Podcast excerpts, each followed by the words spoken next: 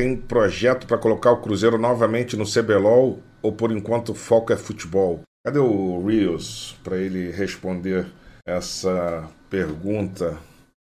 Oi, oi, oi. Você Tem viu? a- sim, hein? Hã? Em breve. Novo em brevezindade. Ô, louco. Talvez você já tenha reconhecido o dono dessa voz. Caso não tenha identificado, é o Ronaldo, aquele, o fenômeno, que comprou o Cruzeiro Esporte Clube no final de 2021. Essa conversa entre o fenômeno e Victor Rios, que é responsável pelas relações públicas do Ronaldo, aconteceu em uma live no dia 21 de fevereiro. O trecho chamou a atenção dos torcedores cruzeirenses por levantar a possibilidade de volta do Clube Celeste ao principal campeonato de League of Legends do Brasil.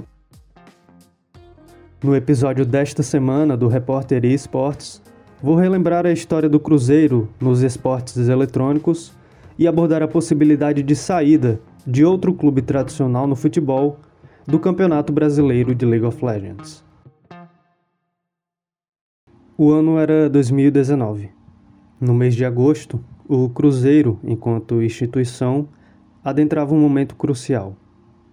Na principal modalidade em que o clube é representado, o futebol, a equipe beirava o rebaixamento, que mais tarde se concretizou. O Cruzeiro estava sendo rebaixado para a segunda divisão pela primeira vez em sua história. Porém, naquele mesmo período, outro acontecimento marcou a história do clube, em uma iniciativa inovadora.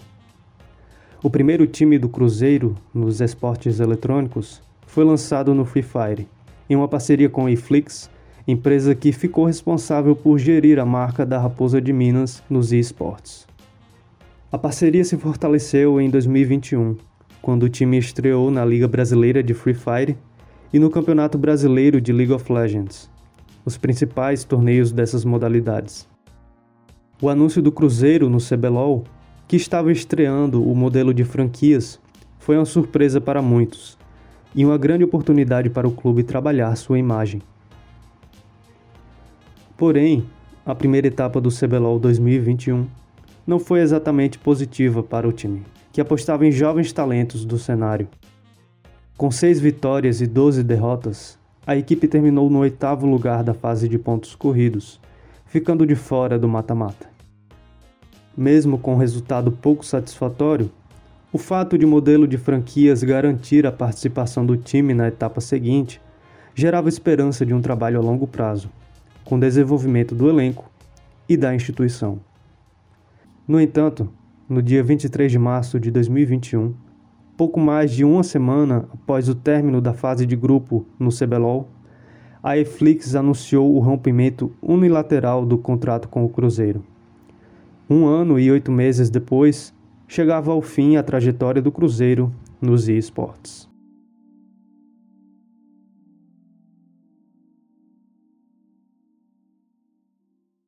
Dois meses e meio depois do fim da parceria com a Netflix, o Cruzeiro tá de volta ao mundo dos esportes. O Clube Mineiro fechou uma parceria com a 7W Play e vai passar a investir em cinco modalidades diferentes. Em junho daquele mesmo 2021, o Cruzeiro deu a volta por cima e anunciou que voltaria a investir em equipes de Free Fire, além de expandir suas modalidades para o Wild Rift, Counter-Strike Global Offensive, Valorant, FIFA e Pro Evolution Soccer. Na nova iniciativa, também anunciaram que trabalhariam com streamers e influenciadores para o fortalecimento da marca. No Free Fire, o Cruzeiro conseguiu retornar à elite da modalidade e atualmente disputa a Série A da LBFF 7 e ocupa a nona colocação entre os 20 times que disputam o torneio. Já no Wild Rift, a equipe se classificou para o Wild Tour 2022, principal competição do jogo no Brasil. Quando anunciou essa volta aos esportes eletrônicos com a nova parceria, ainda antes da venda do Cruzeiro ao Fenômeno, a organização já demonstrava interesse em voltar ao CBLOL. Isso porque o clube entende que a franquia adquirida junto à iFlix pertence a eles, tendo em vista o processo de aplicação para a vaga no fim de 2020, no qual membros do Cruzeiro participaram ativamente e fizeram pesar a marca do clube na proposta à Riot Games. Em um comunicado divulgado no dia do rompimento com a iFlix, o Cruzeiro afirmou que o departamento jurídico tomaria as medidas cabíveis para defender o projeto de esportes do clube. A conversa de Ronaldo e seu assessor, registrada na live de semanas atrás, pode indicar a vontade de colocar o Cruzeiro de volta ao topo do League of Legends nacional. Além disso, o retorno do Cruzeiro também pode estar atrelado à possível saída do Flamengo e Esportes do CBLOL.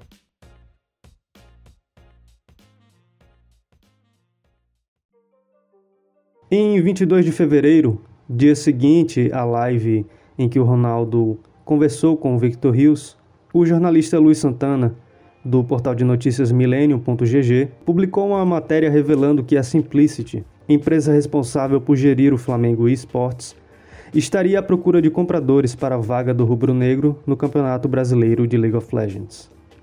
Naquele mesmo dia, o Xande Teixeira, do GE eSports, publicou uma apuração nesse mesmo sentido. As reportagens apontam que a empresa norte-americana procurou o Fluxo, a Vivo Cade e o Cruzeiro para oferecer a vaga do Flamengo, que também foi procurado para uma possível renovação de contrato. Até então, nenhum dos procurados havia dado respostas à Simplicity. A empresa tem vínculo com o Flamengo para gerir a divisão de esportes eletrônicos até 2022. Esse vínculo foi estendido por mais um ano devido ao acordo da empresa e do clube carioca sobre o eFootball, antigo Pro Evolution Soccer, que é a modalidade que mais interessa os rubro-negros, uma vez que envolve o patrocínio da desenvolvedora do jogo, a Konami, o que influencia diretamente o futebol do clube. Fontes do Luiz Santana afirmaram que a diretoria atual não está interessada com os desempenhos nas modalidades de esportes, visando apenas o lucro que podem retomar ao Flamengo. Com a possível negativa de renovação antecipada, a Simplicity foi ao mercado buscar compradores para a vaga do CBLOL, obtida por cerca de 4 milhões de reais no final de 2020, quando a Riot Games anunciou o processo de aplicação para as franquias do campeonato.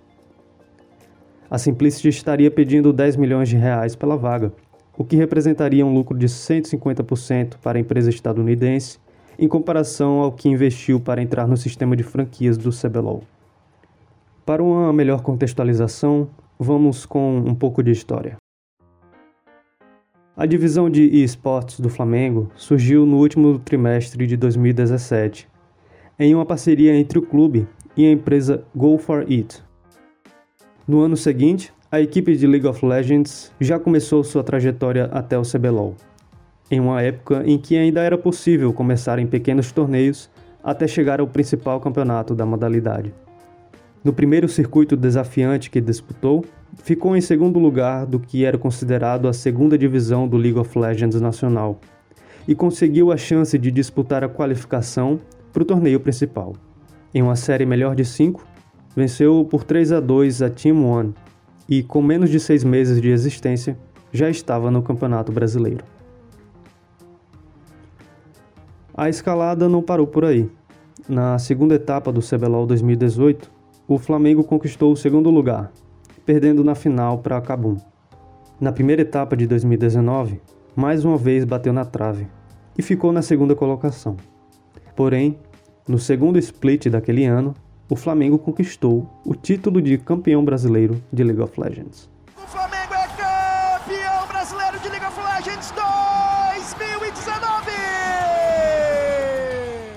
Ainda naquele 2019 de glórias, o Flamengo precisou se despedir da Go For It. A empresa tornou-se investidora da organização europeia G2 Esports e teve que romper a parceria com o Rubro Negro.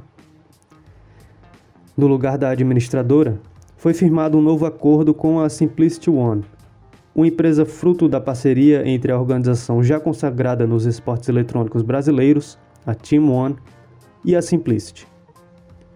Enquanto a One ficaria responsável por fornecer infraestrutura, pagamento e captação de patrocinadores, a Simplicity seria encarregada da parte financeira e da expansão da marca nos Estados Unidos. Uma matéria de dezembro de 2021, publicada pelo Lucas Gerardi, que foi entrevistado da primeira temporada do Repórter Esportes, e pelo Rodrigo Guerra, ambos da ESPN Esports, aponta que foi depois do acordo entre Flamengo e Simplicity One que a história do rubro-negro nos esportes eletrônicos começou a desandar.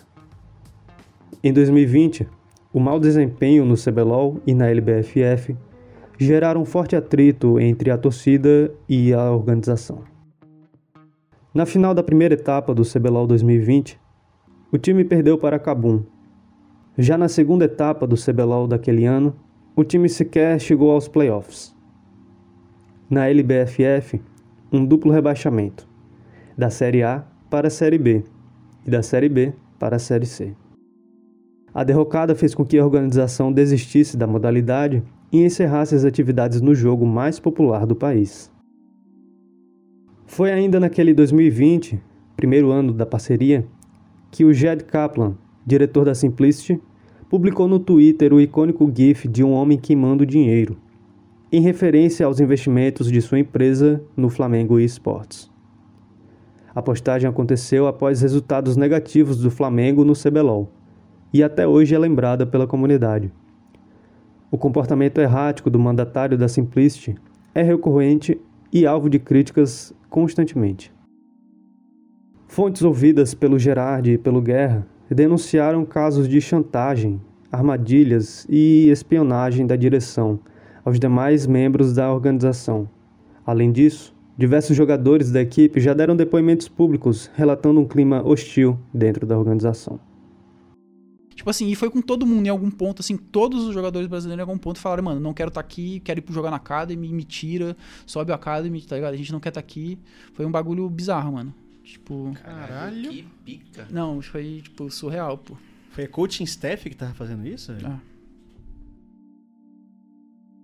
Em 2021, a torcida se decepcionou com o desempenho do time de League of Legends no mata-mata do CBLOL. Ainda que tenham apresentado um bom desempenho na fase de pontos corridos nas duas etapas, o time não avançou na fase eliminatória. A gota d'água veio na segunda etapa, quando o time perdeu para Red Kennedys nas quartas de final. Principalmente por parte da torcida, a repercussão negativa nas redes sociais serviu como pressão para os dirigentes, que logo agiram para remover antes mesmo do fim do contrato o caçador Felipe Ranger Bombilha, conhecido pelo temperamento ácido e irreverente. Na época, o jogador ainda fez um trocadilho infame para os flamenguistas. Diz que Zico era superestimado. Ainda que alegue ter se referido a um músico sul-coreano, a referência ao ídolo máximo do futebol rubro-negro pegou muito mal e pesou na sua saída precoce. Outra saída significativa foi a do então gerente geral da organização, Fred Tanuri. A demissão, anunciada pelo Jed Kaplan no Twitter, foi duramente criticada pelo público e principalmente por ex-companheiros de Tanuri, que elogiaram seu trabalho e profissionalismo. Para o lugar de Tanuri, Kaplan anunciou o estadunidense Gad Sisser. Recentemente, o novo General Manager da Simplicity promoveu uma live com outros membros da staff da empresa e da equipe de LoL do Flamengo. Durante a transmissão, torcedores questionaram quando o norte-americano viria ao Brasil, comandar os trabalhos presencialmente. Sassi revelou que tinha planos de vir ao país, mas não deixou claro se e quando viria, uma vez que divide o tempo entre a função de dirigente e o trabalho como professor universitário nos Estados Unidos. Esses e outros episódios conturbados marcaram a história recente do Flamengo nos esportes. Em 2022, a organização apostou em jovens talentos para o CBLOL. O time que foi bicampeão do CBLOL Academy no ano passado subiu para o torneio principal, mas não vai bem. Com apenas três vitórias e nove derrotas, o rubro-negro perde as esperanças de alcançar a fase eliminatória a cada fim de semana. Com isso, o Flamengo pode acabar pondo fim à parceria desassossegante com a Simplicity da maneira mais trágica possível dando fim também à sua marca nos esportes eletrônicos. Este episódio teve áudios de Ronaldo TV, GE e Esportes, Combo Podcast e CBLOL. Antes de me despedir, vou pedir para que você siga o Repórter Esportes nas redes sociais. Estamos no Twitter, Instagram e no TikTok. Compartilhe este episódio com seus amigos e agora sim, Até o próximo episódio.